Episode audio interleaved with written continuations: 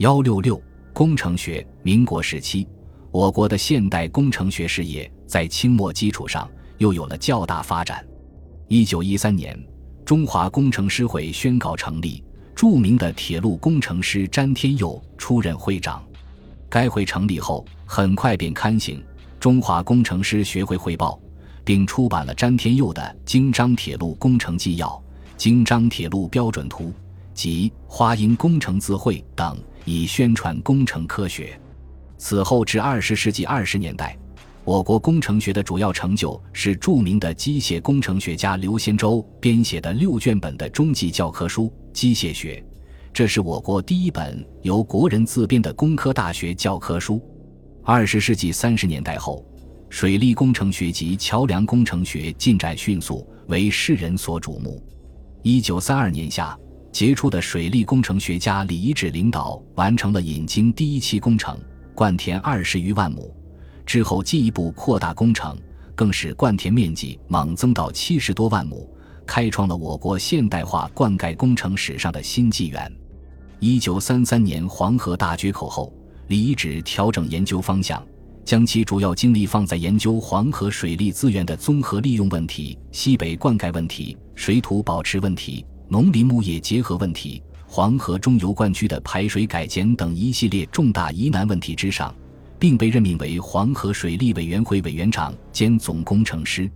为了解决黄患之祸，他先后发表学术专论五十余篇。为我国现代水利工程学的发展做出了卓越的贡献。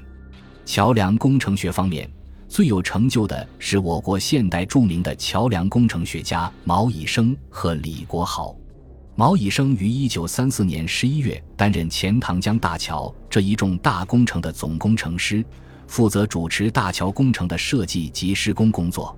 在他的领导下，一九三七年九月十五日，钱塘江大桥落成。全长一千三百二十二米，上层行走汽车与人，下层铺单轨铁道，气势极为恢宏。它的建成使沪杭甬铁路贯通，东南七省的公路连接成网，在我国现代工程学史上又写下了辉煌的一页。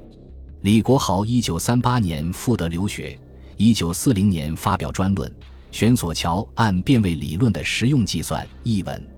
在这篇论文中。他首次提出桥梁建筑史上的变位理论实用计算法，把悬索桥承受压力的计算形象的变化为轴向拉力的梁来计算，从而改变了以往那种直接求证桥梁承受压力的计算方法，为桥梁工程专家们解决了一项重大疑难问题，推动了桥梁工程学的进展。机械工程学在抗战时期也有一定发展，据经济部核准的专利统计。一九三八至一九四四年，机械及工具类发明创造及专利申请达到六十件。